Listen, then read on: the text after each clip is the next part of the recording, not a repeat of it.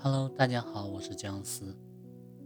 沙发客的环球之旅，作者李瑞娟，来源三十七度女人，二零零九年第十一期。许多人都怀揣着一个环游世界的梦想，只因囊中羞涩，美梦难圆。如今，跨国沙发客想出了四海一家的妙招：你到异国旅行时，免费睡他家的沙发，并在这张活地图的引领下，尽情享受当地的美食和美景。他到中国游玩时，睡你家的空闲沙发，双方既节省了大笔的餐宿费，还能轻松地融入异国家庭。体验美妙的深度游。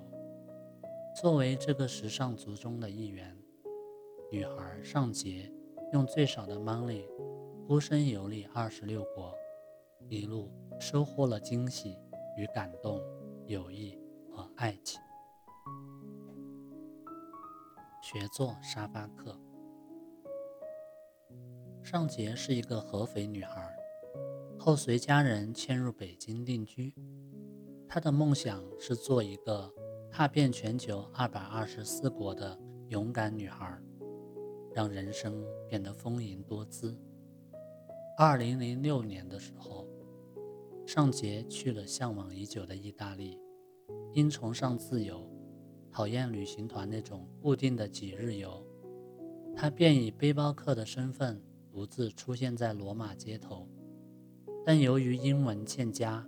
又不了解当地的风土人情和景点分布情况，他的第一次异域之旅并不顺利，线路安排不合理，浪费了不少时间和金钱。英语发音不标准，和老外交流起来有些吃力。最令他心疼的是，在欧洲酒店下榻每晚都要花费上百欧元，折合成人民币就是一千元左右。再加上往返机票和就餐、游玩费用，意大利一游足足花掉了他半年多的积蓄，留下的记忆却是一塌糊涂。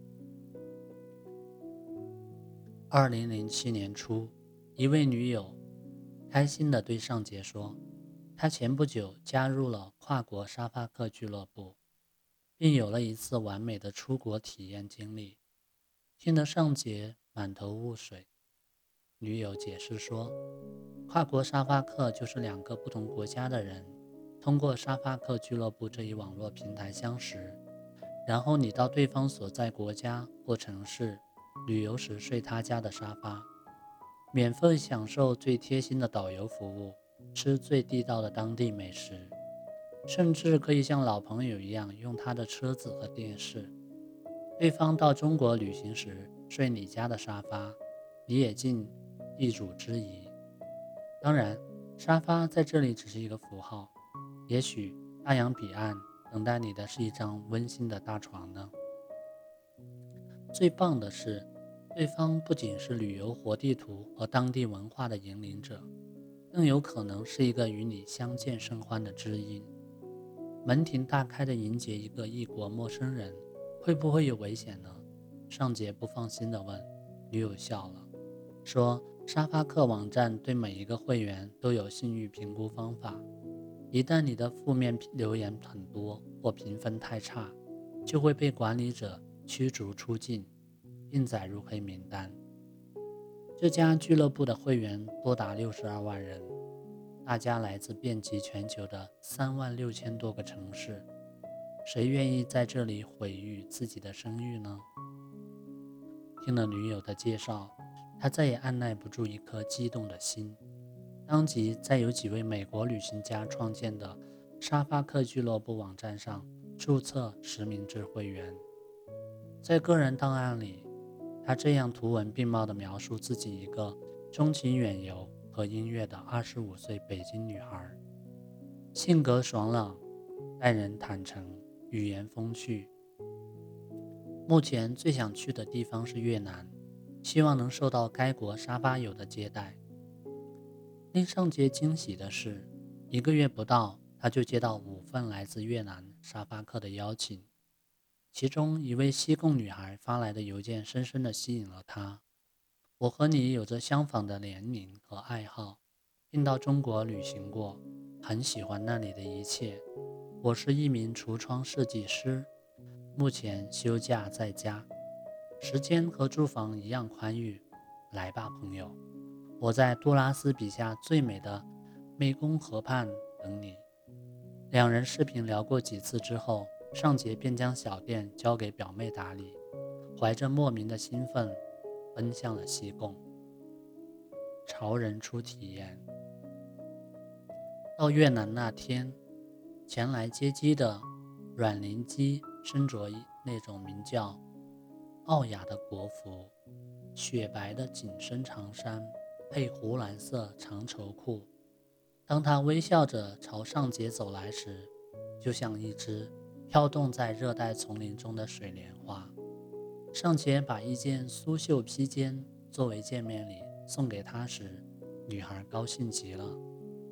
来到阮玲基位于西贡市南郊的家，上杰发现这是一栋精致的二层小楼，其中一间卧室已经被主人收拾得书香雅静。当获知这间房正是为自己准备的，尚杰又惊又喜。庆幸第一次体验沙发游，就睡上了舒适的床铺。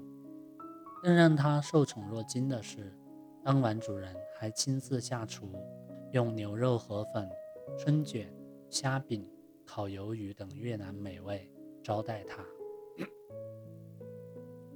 品尝着丰盛的菜菜肴，听着楼下小河里的。淙淙流水声，尚杰和他的地主姐姐频频举杯。那一刻，身在异国的他心里升起了暖暖的感动，因对地主姐姐的盛情款待极为满意。从越南归国后，尚杰做的第一件事就是到沙发客网站上给阮玲基好评，让她多了一个信誉星级。此后，两人也成了好姐妹。经常在网上交流旅游心得。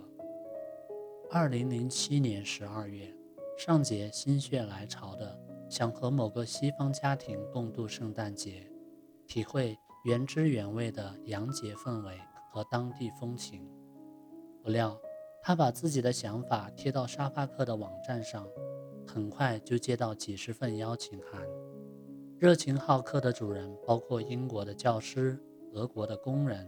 瑞士老板和挪威的白领，经过一番筛选，尚杰决定与那个四世同堂的挪威家庭共度节日。当月二十三号，尚杰在挪威见到三十五岁的沙发客房东尼奥以及他的家人。由于当地人对中国充满好奇，二十五号晚上，东尼奥特意找来许多亲友陪尚杰共度圣诞节。二十多人参加的圣诞晚会热闹非凡，尚杰特意为大家烧了拿手的中国菜助兴。过完圣诞节，尚杰开始游历挪威。一周后，尚杰又转移到了邻国瑞典，在哥德堡市已经有位名叫莎娜的跨国沙发客在如约等他。尚杰和莎娜的互动非常好，尽管。由于人多房小，他真的睡在了主人家的客厅沙发上。但他和莎娜交换食谱，谈感情，说旅游，相见恨晚，轮流做地主。本是地球那端的陌生人，却如亲友般热情接待远游的你，这怎能不令人感动呢？尚杰说。唯一的回报方式，就是在国内多接待别的跨国漫游客。二零零八年八月，终于轮到尚杰在北京当地主，第一次在家接待别人，他显得很兴奋。这是一位名叫凯西的伦敦女孩，她本来在泰国旅游，后来决定从曼谷出发，骑自行车穿越泰国、老挝、越南。到北京来看奥运会。还在路上的时候，她就迫不及待地给尚杰发邮件，谈论自己精彩的旅途经历。尚杰早早就把自己的书房收拾得干干净净，还在床头柜上花瓶里插了几枝几枝芬芳的百合。这就是凯茜在北京的闺房。几天后，凯茜如约抵京，还专程从泰国给她带来了小礼物。在陪凯茜观看奥运赛事之余，尚杰领着她登长城、游故宫、爬香山、泛舟颐和园、吃全聚德烤鸭、老谭家私房菜，这一切都让英国女孩眼界大开。二零零九年初，尚杰接待了来自法国的沙发客乔恩。二十七岁的他高大俊朗，那双。湖水般明澈的蓝眼睛十分迷人。大学毕业后，他一边写作一边周游世界，走过许多国家，出了五本游记，在家乡颇有名气。游玩京城之余，乔恩和尚杰喜欢待在家里聊文学、音乐、旅游，以及各自的人生经历，似乎总有说不完的话。他还耐心地教女孩研磨咖啡、跳拉丁舞。弹钢琴，并能惟妙惟肖地模仿卓别林，逗尚杰开心。多才多艺的乔恩给女孩带来了前所未有的快乐。或许正因为如此，他们相互吸引又彼此倾慕，加之两人都有环游世界的理想，尚杰和乔恩的关系渐渐从朋友发展为情侣。他们时常。手牵着手，出现在北京一些老胡同里，或什刹海的旖旎风景中。两年多来，尚杰孤身游历二十六个国家和地区，履历中写满了异域风情和独特的见闻，并结识了许多老外朋友。比起传统的自助游，他这个跨国沙发客节约了十多万元的旅资呢。